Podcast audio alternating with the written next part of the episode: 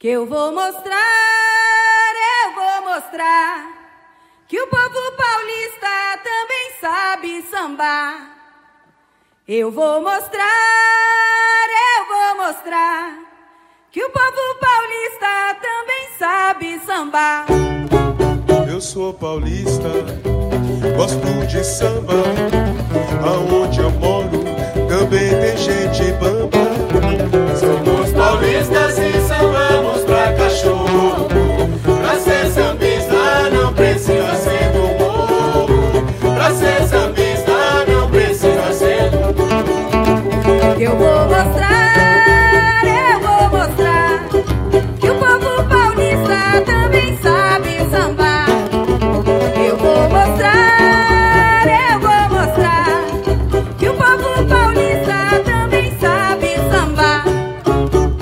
Olá, mundo do samba, olá, canal de São Paulo. Seja bem-vindo a mais um episódio do podcast Sampa Samba. Podcast este destinado à história do carnaval de São Paulo. E assim por diante. Então é isso.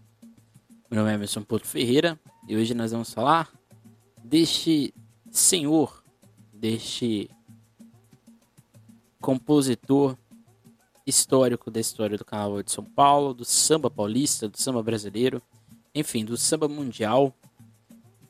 Geraldo Filme.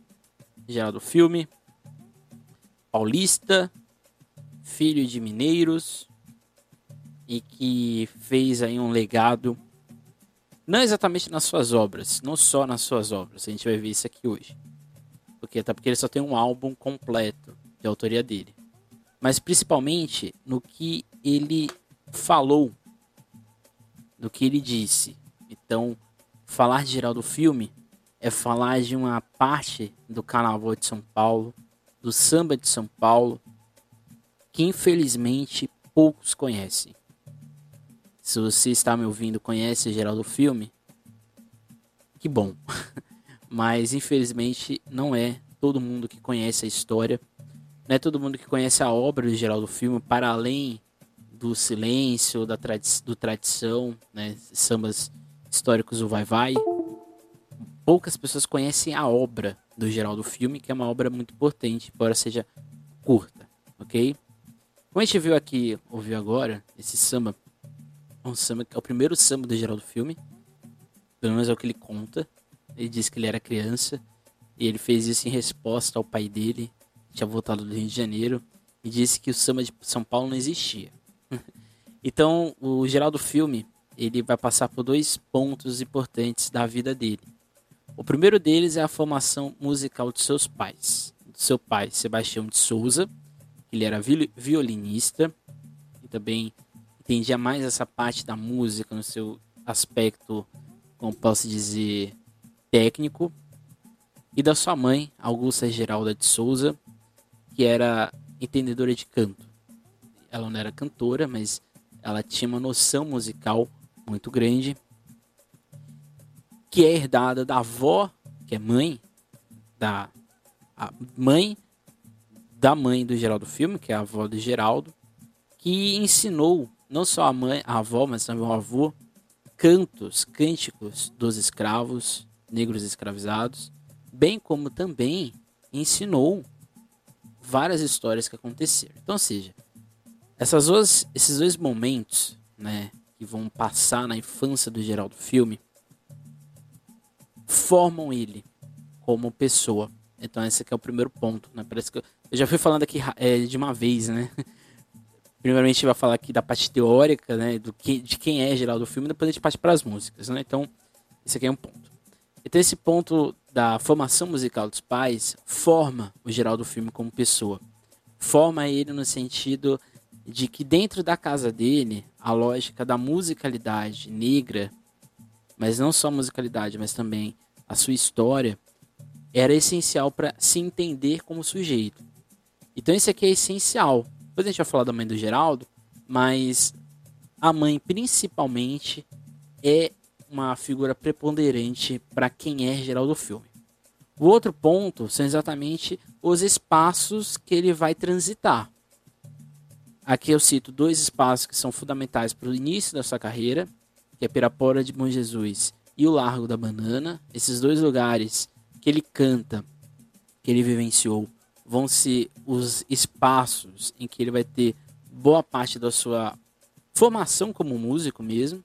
Pirapora, de criança, adolescente e já adulto, quando ele vai entender essa ideia do samba de bumbo, que para ele era o legítimo samba paulista, o legítimo samba ser cantado e ser representado por São Paulo. E o Largo da Banana quando ele era criança, quando ele entregava as marmitas da pensão da mãe dele, né, o, como ele era chamado, né, o neguinho das mamitas. E lá ele vai ter experiência no Largo da Banana, que é onde hoje é o Memorial da América Latina. E lá ele vai ter esse conhecimento musical, principalmente esse movimento urbano da tiririca, do jongo e outras rodas de samba.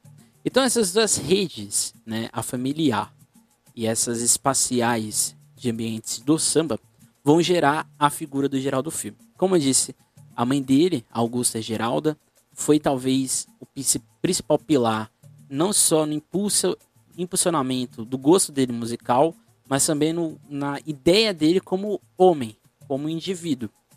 A dona Augusta, ela primeiramente trabalhou como empregada doméstica em casas da elite da alta sociedade paulista e paulistana. Ela é mineira, mas ela morou parte da vida dela em São João, São João da Boa Vista, assim como o pai dele. E é lá que, em tese, o Geraldo Filme nasce. Ele nasce em São Paulo, mas ele é registrado em São João da Boa Vista. Mas, em tese, ele é paulistano.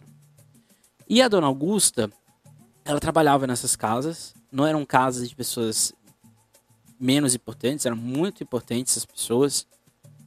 Depois que ela se deixou de ser empregada, ela continuou sendo uma figura importante, principalmente com o que ela produzia de comida. Ela vendia não só a marmita, mas também outros quitutes para serem, assim, consumidos. E a dona Augusta, dentro de uma dessas famílias, ela vai viajar para a Europa, mais especificamente para a Inglaterra, ela viajou para outros lugares, mas é lá na Inglaterra, em Londres, que ela vai ter contato com uma coisa que não existia, ou que ela não desconhecia aqui no Brasil, que era a ideia de sindicato. Olha só que loucura, né? Então, assim, a Dona Augusta, ela vai trazer para o Brasil o movimento sindical. É uma coisa fantástica isso, é uma coisa que é, só quem estuda samba, mas só quem gosta também, mas a gente que estuda samba, a gente ouve uma coisa dessa, a gente fica assim encantado, porque como ninguém fala isso para as pessoas, né? Uma mulher hum, preta vai para Londres com a família, elitizada, onde que é, praticamente ela passava a vida inteira ali. E ela vai abandonar a vida de empregada, vai ter uma pensão ali na região dos Campos Elíseos e ela vai montar um sindicato, um sindicato para as mulheres empregadas de São Paulo. Então, essa veia sindical, essa luta trabalhista já existia na lógica do Geraldo Filme. Então, não é à toa que boa parte das músicas de autoria do Geraldo Filme, a gente vai ter essa presença forte da racialização, essa ideia forte do ser negro na cidade de São Paulo e a condição de trabalho deste negro, porque ele cresceu, ele viveu dentro dessa realidade. Então, nesse sentido, a dona Augusta vai ter essa pensão, ela vai montar esse sindicato, esse, sindicato vai, vai organizar encontros, como os clubes, os salões de raças que existiam na época, existiam dois paulistanos. Existia o cordão paulistano, que era exatamente no Campos Elíseos, e ela vai montar o paulistano. Só que esse paulistano não era exatamente cordão. Ele inicia para ser exatamente um, um espaço de sindicalização, de, de lazer para essas mulheres empregadas. Então, ou seja, ela vai criar um espaço de sociabilidade, de musicalidade na cidade de São Paulo. E com o tempo, este espaço vai ser uma empresa de dança, vai se tornar o cordão e finalmente vai ser uma escola de samba, que é a escola de samba que todo mundo conhece, que é a Paulistano da Glória. Então, ou seja, a mãe do seu Geraldo é, o, é a força motriz do que vai ser o Paulistano da Glória, que é o próximo episódio, inclusive, do nosso podcast. Mais do que isso, a importância da sua mãe está no incentivo e na busca de ser um sambista. A princípio, a dona Augusta tinha condições de criar o Geraldo para ser, por exemplo, um médico, que era uma coisa muito difícil já nessa época não é que não existiam médicos negros em São Paulo, existiam, mas era raro, não era comum ter, exatamente porque não era todo mundo que tinha essa condição. Ela, por ter é, trabalhado a vida dela inteira em casas de famílias muito ricas, ela conseguiu ter a oportunidade de, vamos dizer assim, criar um, um, uma reserva não só para ela, mas também para o seu filho. Então, ela sempre incentivou o Geraldo a ser médico. Ele nunca quis. Ele dizia que se for para ser doutor, vai ser doutor em música. Então, ela, ela nunca. Ela, ao mesmo tempo, queria que ele fosse, ela, ele fosse médico. Isso não frustrou ela. Pelo contrário. Né? Quando ele se interessou pela música, ela incentivou ele a ser músico. Né? Então, isso vai ser acentuado. Porque quando ela cria esse espaço de musicalidade, que é o paulistano, depois vai ser o Paulistano da Glória. Que era na Liberdade, né? Paulistano da Glória na Liberdade. E quando ela vai para Pirapora, que é a música, né, Batuque de Pirapora, que a gente viu no episódio passado, esses dois espaços vão criar essa relação, esse laço de união da musicalidade e do samba de bumbo, que a mãe dele, por mais que ela não quisesse, eu não queria que ele fosse um, um músico, ela ao mesmo tempo também não, não vai reprimir ele. Ela vai incentivar ele a ter esse espaço. Então o espaço da casa da mãe dele, o espaço, esse espaço do né, desse sindicato entre aspas das empregadas, é o que vai fazer um pom, uma ponte para ele se tornar um músico. O outro espaço é exatamente o Lago da Banana. A Barra Funda. E aqui eu vou fazer uma propaganda, né? Quem, quem quiser saber um pouco mais da formação da Barra Funda musicalmente no samba, eu tenho uma série no Sambistas da Depressão chamada Big Five. Aqui também a gente tem um podcast Big Five, que é sobre a camisa. Mas lá no em vídeo, lá no Sambistas da Depressão, lá eu falo de janeiro a janeiro, eu falo exatamente dessa formação musical da Barra Funda. Mas aqui eu vou explicar também, né? A Barra Funda, ela era uma região afastada da cidade. Hoje não, não é, mas na época ela era ali, anos 20, anos 10, anos 30. Para você chegar na Barra Funda era difícil. A Barra Funda enchia demais por causa do Rio Tietê. No, é, além do Rio Tietê, existiam vários outros córregos que passavam na região. Então era uma região muito alagatiça. Então quem morava na Barra Funda era uma, uma, uma, população periférica que não tinha condições de morar nas zonas centrais. A zona central de São Paulo era mais elevada, né, onde ficam os grandes casarões até hoje, inclusive. E na Barra Funda vai ser criada exatamente uma musicalidade exatamente no Lago da Banana. O Lago da Banana ele ficava ao lado das estações de trem. Então isso possibilitava um intercâmbio muito grande de pessoas vindas do interior, do litoral e o pessoal da capital. Então, ou seja, existia uma musicalidade. Eu falo do litoral porque existia samba, né? Por exemplo, tinha X9, vários outros batuqueiros aqui na cidade de Santos. Então, ou seja, essa musicalidade do Lago da Banana era fez o Geraldo filme se, é, se criar. Por quê? Porque ele ia entregar a mamita da pensão da mãe dele na Barra Funda. E muitas pessoas da Barra Funda iam até a pensão da mãe dele para comer, para almoçar, jantar e assim por diante. Então, ou seja, ele cresceu nesse ambiente. Ele não, ele não precisava estar nesse ambiente, mas ele quis estar nesse ambiente. Ele queria viver essa musicalidade do samba, da tiririca, do samba de bomba e assim por diante. Então, ou seja, ele, como ele fala e aqui, basicamente, aqui eu, eu me utilizo do programa Encontro, do da cultura, que era da Tupi, mas foi para cultura, que é com geral do filme. Da dissertação de mestrado da Bruna Queiroz Prado, a passagem geral do filme pelo Cima Paulista, narrativas de palavras e, e, músicas. E também de outros livros, principalmente da Olga von Simpson e do José Everaldo Vinci de, é, de Moraes. E também do, de outras coisas que eu pesquiso do, ao longo da minha pesquisa de mestrado e doutorado, estão fazendo um compilado aqui, né?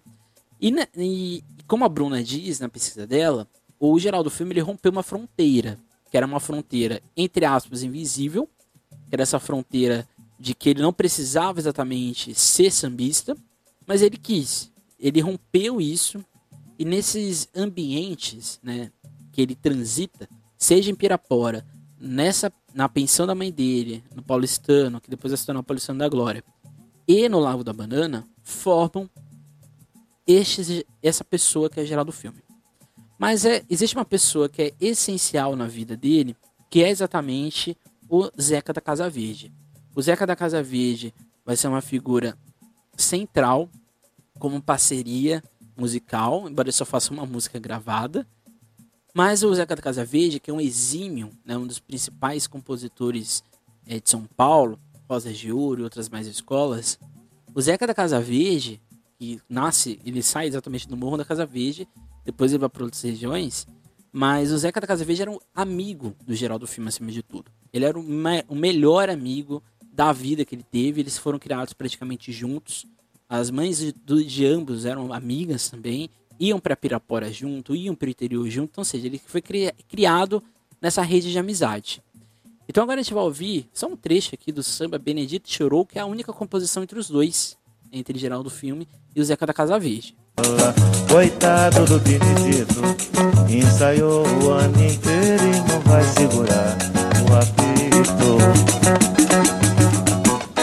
Coitado do Benedito, ensaiou o ano inteiro e não vai segurar o apito. Benedito chorou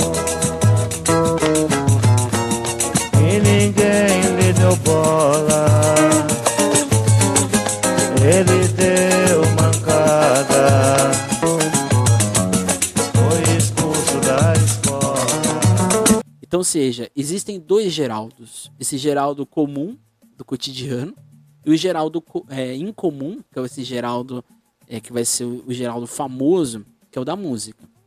Então isso é importante, pois é o que distingue a formação musical de Geraldo, que embora seja um partideiro, passou mais tempo de sua vida agenciando aspectos culturais do que promovendo a sua carreira musical. E aqui, ele vai ter em contato com Toniquinho Batuqueiro, Plínio Marcos, Zeca da Casa Verde, Clementina Jesus, Doca da Portela, Camélia Alves e vários outros. Ele vai ter, ele vai principalmente agenciar, não carreiras, mas ele vai agenciar a promoção do samba como uma valorização cultural ali nos anos 80, quando ele vai ser parte do ECAD. Por quê? Porque ele vai ser um dos pioneiros de São Paulo a valorização do que os sambistas de São Paulo gravam e vão receber. Não é à toa que ele só vai ter um álbum, porque ele passa praticamente a vida dele ou na, é, nos bastidores do samba ou exatamente nessa parte administrativa. E ele não tinha nenhuma vergonha disso, pelo contrário, ele não se arrepende. Ele compôs para várias outras pessoas. Para várias outras pessoas ele foi é, né, exatamente um compositor.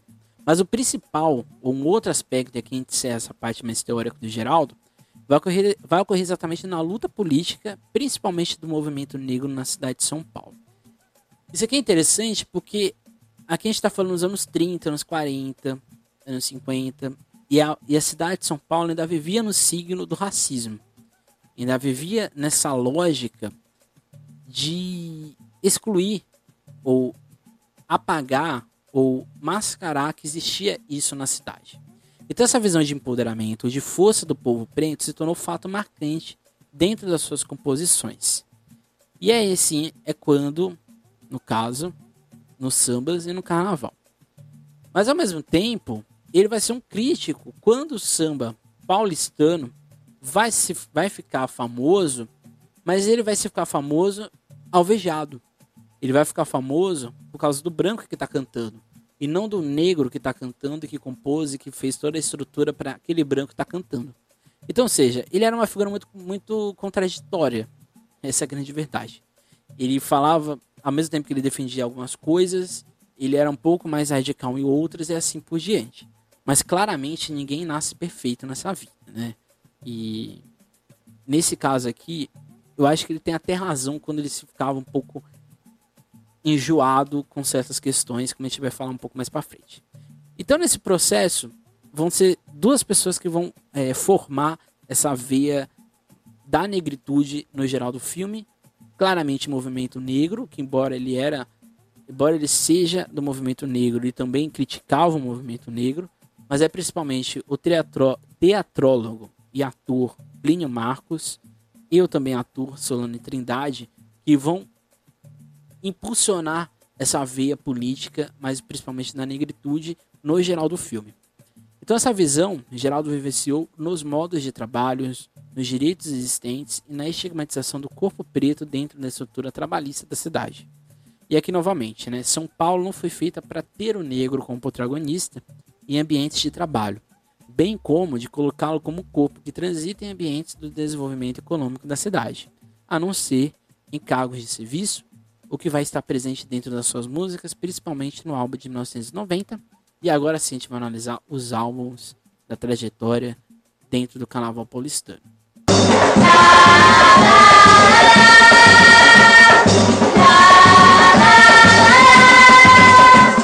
O terreiro preto da pedola A todo o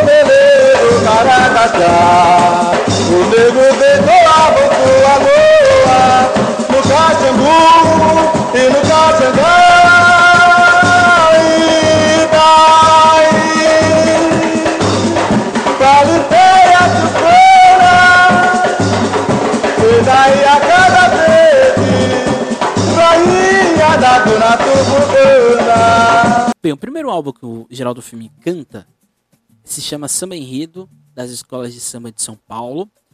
Ele não canta sozinho, ele canta com a Carmélia Alves. Esse álbum é de 1969, como vocês estão vendo aqui na capa. Ele é coordenado pelo Venâncio, com a participação de Leonel do trombone e a direção musical, musical do Alberto Alves da Silva, seu nenê.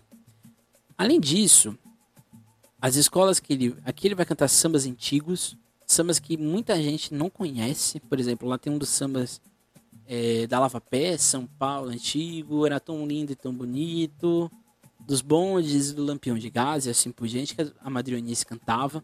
E vai ter samba da Lava Pés, Acadêmico do Peruche, Morro da Casa Verde, Folha Azul dos Marujos, Primeira de Santo Estevão, Pedreira Unida, do Vai Vai, da Vila Maria, mas aqui Morro da Vila Maria, da Mocidade de Camisa Verde, da Estrela Brilhante de Vila Rica e do Império do Cambuci. Embora existam 12 sambas nesse álbum, só um samba foi ele que compôs, que é a História da Casa Verde, que ele fez com o Narciso Lobo. Aliás, a família Lobo era uma fez uma parceria grande com o Geraldo Filme, não só ele, mas também com o Benito Lobo. Então, esse álbum de 69, ele, ele foi o primeiro álbum gravado de sambas enredo de São Paulo. E por que o Geraldo Filme é chamado? Ele é chamado exatamente porque ele tinha, ele já era um exímio compositor na Unidos do Peruche. Além do Unidos do Peruche, ele já era, já era conhecido pelo que ele fazia na Barra Funda, no que ele fazia na, nos sambas de Pirapora. Então, ou seja, ele já era conhecido no mundo do samba. Então ele vai ser um dos, um dos primeiros cantores, assim podemos dizer, de samba de São Paulo, que vão ser, vamos dizer assim, aclamados, entre aspas, né? Porque só vai ter um samba, é, um, ele nem participa assim, do, do disco com a autoria dele, só um samba. Então, ou seja, 69 é o primeiro samba, o primeiro álbum que em tese ele grava como cantor, mas é em 1974 que ele vai ter pela primeira vez sambas dele gravado fora do ambiente da escola de samba, é o que a gente vai ver agora. É tumba, moleque, tumba, é tumba pra derrubar. Tiririca, faca de ponta, capoeira quer te pegar. É tumba, moleque, tumba, é tumba pra derrubar. Tiririca, faca de ponta, capoeira quer te pegar. Esse samba Tiririca, ele abre o álbum, que vocês também estão vendo aqui do lado. Plínio Marcos em prosa e samba, nas quebradas do Mundaréu, que canta Geraldo Filme, Zeca da Casa Verde e Toniquinho Batuqueiro. Por mais que o, o álbum seja do Plínio Marcos, ele não canta. Mas ele vai narrando a história do, do Geraldo, do Zeca e do Toniquinho Batuqueiro e vai entrelaçando as três com a história do samba de São Paulo. Nas Quebradas do Mundaréu é também um livro do Plínio Marcos. Plínio Marcos ele era de Santos. Ele é um autodidata dentro do teatro. E ele vai fazer exatamente esse convite para o Geraldo Filme. Em 74, aí sim vai ser gravado este álbum. Esse álbum que é idealizado pelo Plínio, dentro da composição do Geraldo Filme, que ele vai ter cinco sambas nesse álbum, indiretamente, Geraldo Filme ele vai contar a história do samba de São Paulo. Mas não só na visão da história do samba de São Paulo. Ele vai contar o que aconteceu com o samba de São Paulo. Então, por exemplo, a primeira música que a gente ouviu aqui, que é Tiririca, que é uma das principais inspirações para o samba, para muitas escolas de samba de São Paulo, que era um jogo de pernada, que não era exatamente uma capoeira, porque era uma capoeira jogada. Não era só o ritmo da, da luta marcial, mas também do requebrado. Era quase que um samba meio que, como posso dizer, era meio que uma umbigada, mas sem se tocar com uma barriga. Era uma pernada.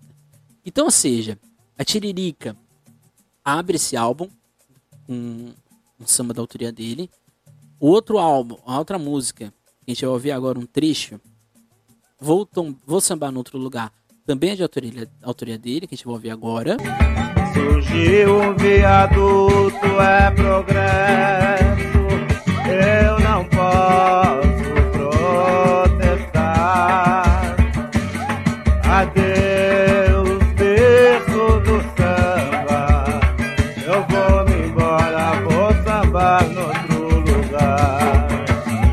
Aqui é uma crônica do fim ou do desenvolvimento da Barra Funda. E aqui é a despedida também dele da Barra Funda e vai acontecer com o tempo que ele vai, no caso, sair da Barra Funda e vai para Bela Vista, vai para Bexiga. Nessa época ele já estava ali, né, falando. Essa crônica aqui, ele vai dizer exatamente desse progresso, dessa desse desenvolvimento que chegou na Barra Funda e acabou com o que ele considera essas redes de solidariedade do samba. E aqui, década de 70, né, quando ele grava, 74, isso já estava acontecendo na década de 50. Tanto é que o único, o maior núcleo negro da Barra Funda até hoje é o camisa verde e branco, né, que e, e nem assim é mais como era antigamente, né? Então, ou seja, o Vou Sambar no Outro Lugar é um samba que meio que protesto, porque aqui ele está protestando quando ele diz bexiga surgiu um viaduto, é, bexiga surgiu um viaduto ao progresso, eu não posso protestar. Adeus berço do samba, eu vou me embora, vou sambar em outro lugar. Na verdade, a Barra Funda surgiu um viaduto é progresso. Então, ou seja, quando ele fala isso, ele está protestando indiretamente. Ele está dizendo que existe ali uma questão que não foi bem resolvida. Pelo contrário, se jogou uma realidade nessa população preta, ela teve que novamente ter que ir para outra região ou ficar ali sobrevivendo, não sabemos do que. Então, logo nessas duas primeiras músicas, ele já chuta o lustre com os dois pés. Mas depois a segunda, a segunda faixa, que é Tradições e Festas de Pirapora, que é a terceira música nesse álbum, que aí sim a gente viu no vídeo passado, que é o samba enredo que ele compõe na Peruche. Depois ele faz O Silêncio no Bexiga, que é homenagem a um pato na água. E por fim, Tebas o Escravo, que foi a, samba enredo do Paulistano da Glória, que a escola vence o, o, grupo de acesso e garante direito pela primeira vez de lá no grupo especial.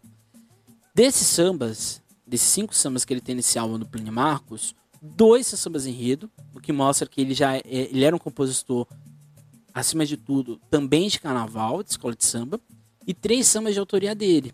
Um em homenagem a Pauto na Água, esse do, da Barra Funda, nessa crônica da despedida dele da Barra Funda, e o samba da Tiririca. Ou seja, era um geral do filme que estava ainda se formando como músico. Era um geral do filme que ainda estava se entendendo desse, dentro desse ramo musical e acima de tudo, será que ele queria estar nesse ramo musical? Então agora a gente vai aí sim pro álbum principal do geral do filme, é o álbum de 1980, geral do filme. Mas antes a gente vai ouvir o trecho da primeira música desse álbum, que é Tradição.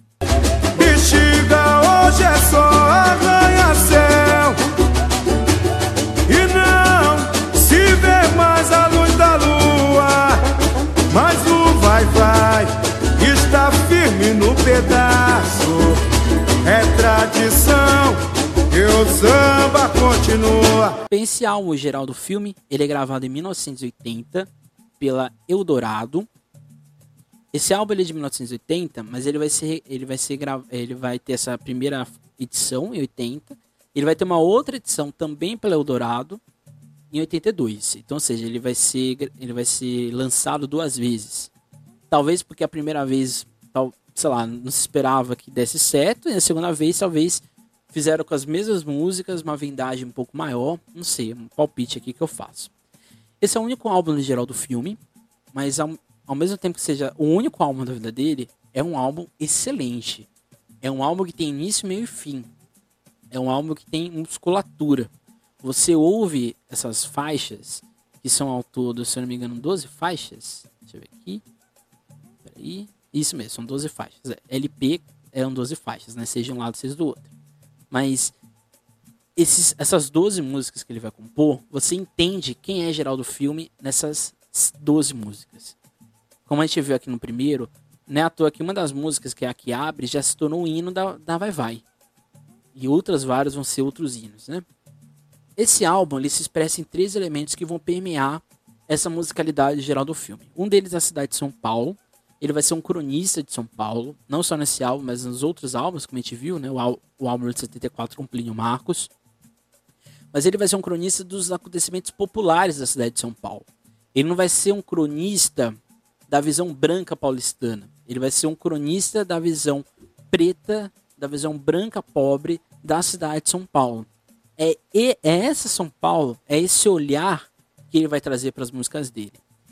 É diferente, por exemplo, da Adoniran Barbosa. O Adoniran Barbosa, que vai ser talvez o sambista paulistano mais conhecido fora de São Paulo, ele vai ser famoso por contar a cidade de São Paulo, mas é uma cidade macarronada. É aquela cidade de São Paulo meio meio debochada, meio irônica. O geral do filme não tem esse compromisso.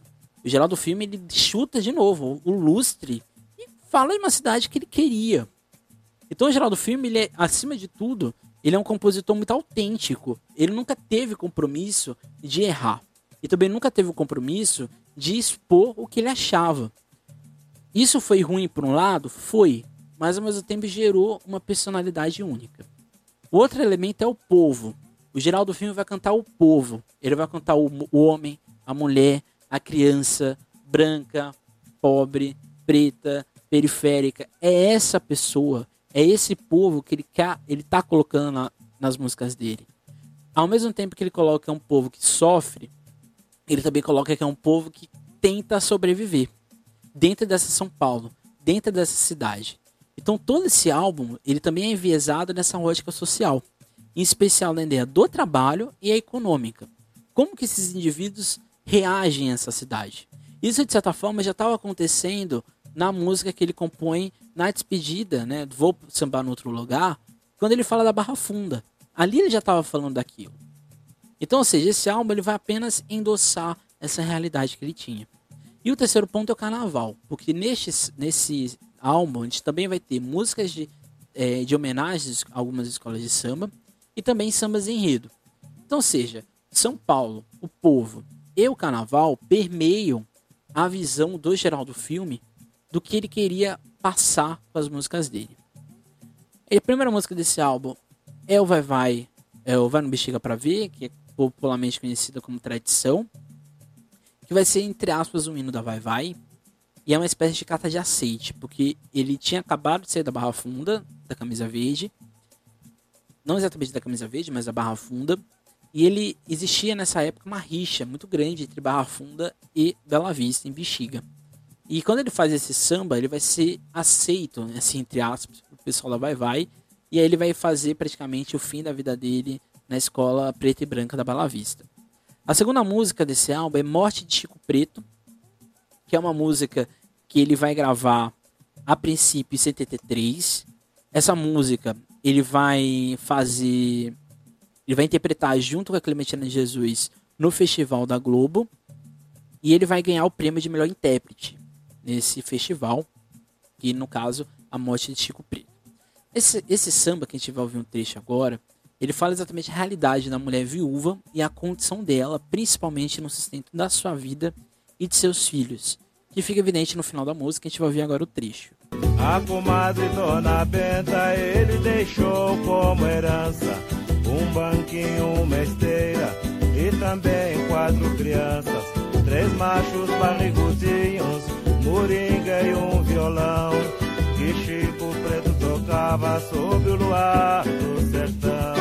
Deixou também Marinha, a pobre e triste menina, tão pequenina, coitada, mas já tem a sua sina. Vocês aqui nada sabem do que vai pelo sertão. Menina, quando é bonita, é presente pro filho do patrão. E é muito pesada essa música, né? Porque né, ele sai dessa música do Vai Vai e já, já cai direto nessa. Depois ele vem para uma crítica ao samba, que é a tristeza, do, a tristeza do sambista, que é a terceira música desse álbum. E aqui ele faz uma crítica a essa visão fetichista que o samba já passava. Seja da condição de pobreza, da própria favela, da condição de moradia e do carnaval.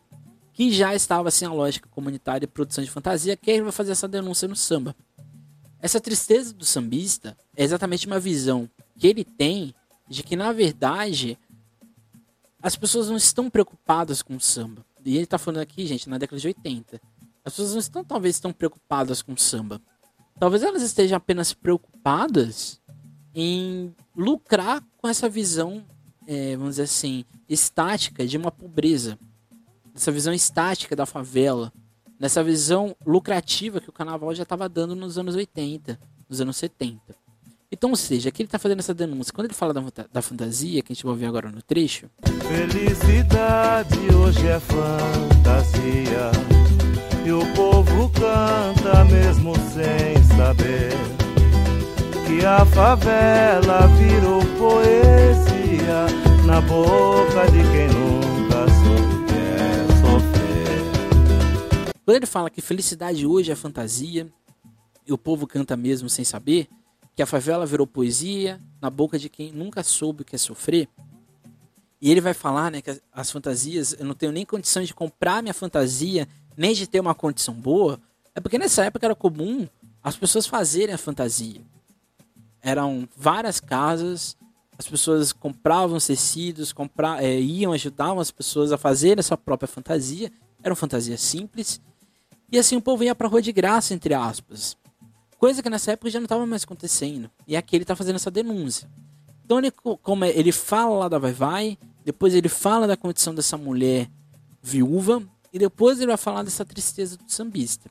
E aí ele vai para a quarta música desse, desse álbum, que é Eu Vou Pra Lá. E aqui é uma cutucada ao carnaval novamente. E diferente do tristeza do sambista, aqui a gente tem a lógica da representação, que é que é respondida com uma verdadeira escola de samba. E aqui o trecho que ele diz, né? Um sambista de verdade faz samba e não pensa em conquista.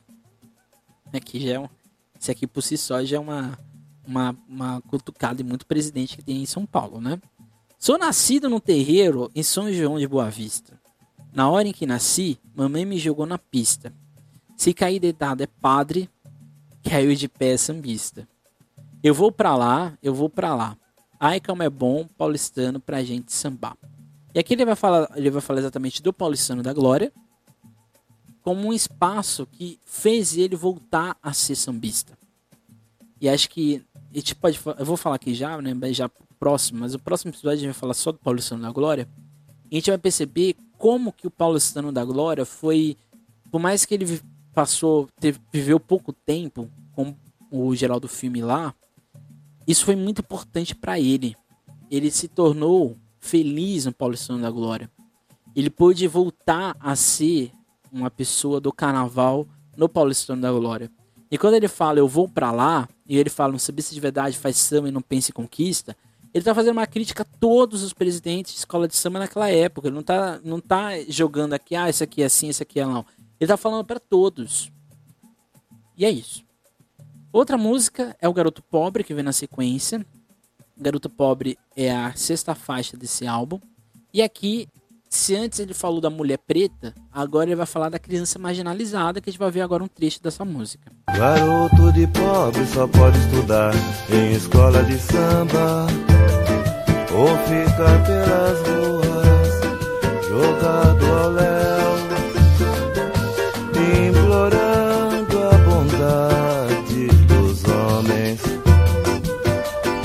aguardando a justiça do céu.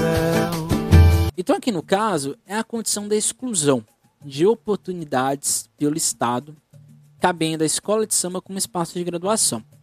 Isso não é nenhum problema, tá, gente? Isso aqui não é nenhum problema, até porque isso hoje é uma realidade muito grande.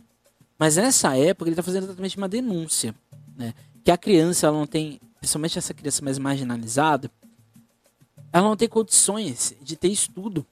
O Estado não propiciava isso de forma nem periódica e nem como garantia. Então ele está fazendo essa crítica aqui, dizendo que a única oportunidade dessa criança ser alguém da vida, de ela ter, entre aspas, um estudo, um diploma, é indo para o samba. É neste espaço que, vamos dizer assim, ele vai ter esse, esse, essa importância. Que é esse trecho, né? Garota de pobre só pode estudar em escola de samba.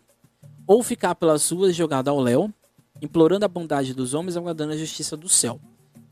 Claramente hoje, ele ficaria muito mais feliz de saber que existem projetos sociais em escolas de samba, mas nessa época não era uma coisa muito comum. E depois, né, outro trecho, né, que a todo momento é posta essa lógica, mas novamente tem uma visão de limitação, quando coloca que nesse mesmo menino está sendo graduado na escola de samba, ele só é valorizado pela sociedade na pista, que é, talvez seja a grande contradição do carnaval. O carnaval é a festa de diversão, o carnaval é a festa em que as pessoas têm plenos acessos, plenos direitos, mas é um, é um direito muito limitado, né? A pessoa ela é protagonista por 15, por 15 minutos, depois ela é esquecida dentro de sociedade. Principalmente as pessoas que são mais é, periféricas, que não têm condição, mas estão ali numa escola de samba, elas saem dessa realidade e que, que amparo elas vão ter do Estado? Que amparo elas vão ter da sociedade exatamente para elas estarem ali de fato sendo ativas? E como diz o samba da camisa de 82, o negro, o periférico, ele é muito mais que o carnaval. Ele existe e ele resiste em várias outras esferas da sociedade. A gente tem que dar luz a essas pessoas. A gente tem que dar voz a essas pessoas. Então, isso aqui é, um, é uma coisa que ele está dizendo nessa música, claramente pensando pra, na condição da criança.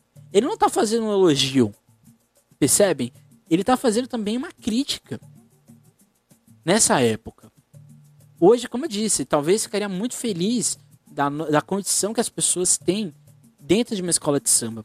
Mas nessa época, ele estava dentro de uma realidade que isso não acontecia.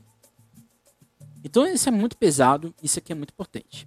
A outra música é Silêncio no Bexiga, que ele faz em homenagem ao Pato Nágua. Pato Nágua é o maior, e me desculpem os mestres de bateria, ele, é uma, ele não era mestre de bateria, ele era pitador. Mas ele é o maior mestre de bateria que o Carnaval de São Paulo já teve e vai ter. Ninguém vai ter a experiência, o peso, o nome de Pato Nágua. E o Silêncio no Bexiga é também um protesto, porque o Pato Nágua ele foi assassinado pela ditadura militar. Ele foi, foi encontrado morto numa condição bizarra. Ele foi encontrado morto boiando num rio, no córrego. Não dava nem para se afogar. Ou seja, ele foi assassinado pela ditadura militar, provavelmente por outras questões, que aqui não vê o caso. Aliás, a gente vai ter um episódio específico de ditadura militar e carnaval, então por isso que eu não vou falar muito aqui do Silêncio no Bexiga. Mas é uma música famosa, é uma música que pega muito o geral do filme na veia, porque Patonago era um amigo dele acima de tudo, e ele ficou muito sentido com aquilo. Não só Patonago, seu Calando Peruche, e entre outros vários. Mas o, o geral do filme vai ficar muito sentido com a morte no Pato na Água. Isso vai marcar, inclusive, a carreira musical dele. Porque nesse ano, que é 72, que o Pato na Água morre, ele sai do Peruche, que ele vai ser interrogado pelo DOPS. Ele vai ser, ele vai ser interrogado, ele vai passar por censura no DOPS durante muito tempo. Embora na época o delegado, que era o Romeu Tuma, era amigo dele, mas mesmo assim ele passou pela censura, ele chegou a ser preso pela ditadura durante 15 dias. E por causa de, de todo esse desse, desse momento, ele sai do Peruche e vai para outra escola, até porque o Peruche vai ser invadido nesse período. Mas isso aqui não vou falar porque a gente vai falando no outro, no outro, no outro episódio. A outra música, que é uma música fantástica, é a melhor álbum, é a melhor música no sentido musical deste álbum, que é a história da capoeira. É ele contando o que o avô dele falava do que ele sabia sobre a capoeira, sobre essa musicalidade da capoeira. Então aqui ele volta a veia negra dele. Que ele já tá falando no disco. Ele tá falando no álbum, no álbum do Plínio Marcos ele tava falando. Mas nesse, nessa música, ele expressa isso de uma forma muito bonita, muito poética, que a gente vai ver agora no trecho. Ele me falou também, quem busca da liberdade, negros se refugiavam no quilombo de Palmares quando eles defrontavam o opressor que lhe seguia. Era a perna que jogava, era a gente que caía. Esse trecho aqui, né, em defesa do seu povo já virou armas de guerra, é fantástico. Você definir a capoeira dessa forma é uma coisa belíssima. E nesse trecho, também agora um pouco mais longo, a gente pode também perceber essa veia de militância, essa veia desses dois momentos de geral do filme. geral do filme que ao mesmo tempo tá ali gravando um álbum, mas ao mesmo tempo tá ali fazendo um protesto. Que ele fala, né? Ele me falou também que em busca da liberdade, negros se refugiavam no quilombo de Palmares. Quando eles defrontavam o opressor que eles seguia, era a perna que jogava, era a gente que caía. É fantástico. Então a história da capoeira é para mim uma das melhores músicas geral do filme, nesse sentido de representatividade. Mas São Paulo, Menino Grande, que é a outra música em seguida, que é a nona música do álbum, aqui ele vai fazer uma crônica realista de uma cidade que engolia seus munícipes. De uma cidade que, de certa maneira, colocou para essa gente pobre, para essa gente periférica, o trabalho subalterno, o, traba o trabalho de assistência, o trabalho de servir o chá, de servir o cafezinho, como ele conta na música. E de uma São Paulo que desprezou essas pessoas. E quem eram essas pessoas? As pessoas que faziam a musicalidade de São Paulo. Que ele fala, né? Desprezou seu amor perfeito e um cravo vermelho amigo do peito. São Paulo de Anchieta e de João Ramalho, onde são seus boêmios? A sua garoa, cadê o seu orvalho? E aí ele vai continuando ali é, nessa lógica cultural em um espaço de atuação que diretamente ainda estava na lógica do negócio. Tem uma São Paulo que a, se fechava os olhos para as outras pessoas. A décima música desse álbum, e aqui já encerrando aqui, é Vamos Cuidar da Sua Vida, que é uma música que a gente vai ver agora o trecho. Vá cuidar de sua vida, diz o dito popular. Quem cuida da vida alheia, da sua não pode cuidar. Vá cuidar de sua vida, diz o dito popular. Quem cuida da vida alheia, da sua não pode cuidar. Crioulo cantando samba, era coisa feia. Esse nego é vagabundo, joga ele na cadeia. Hoje o branco está no samba, quero ver como é que fica. Todo mundo bate palmas quando ele toca cuíca. É a disparada mais irônica do álbum. Aqui ele vai fazer uma crítica da ideia de racialização que o samba passava e ele não estava mentindo, né? E aqui ele coloca novamente como o samba ficou alvejado, em que o preto, no caso, o que ele fazia era errado. Então, quando ele fala lá, né, que é, quando o preto tá, quando o sambista tava, é, quando o preto estava cantando, quando o preto estava na, na umbanda, quando o preto estava fazendo uma certa atividade, ele era agredido, ele era perseguido. Mas quando o branco foi lá, tocou o samba. Quando o branco foi lá e foi para um banda. E quando o branco fez lá e fez a outra coisa, era aplaudido, ele era bem recebido. É o que a gente vê até hoje, né? Quando o branco fala de racismo, ele é ouvido. Mas quando o negro fala de racismo, ele é louco, ele é mimizento e assim por diante. E aqui ele tá falando nesse vídeo. O nome da música é maravilhoso, né? Vamos cuidar da sua vida, né?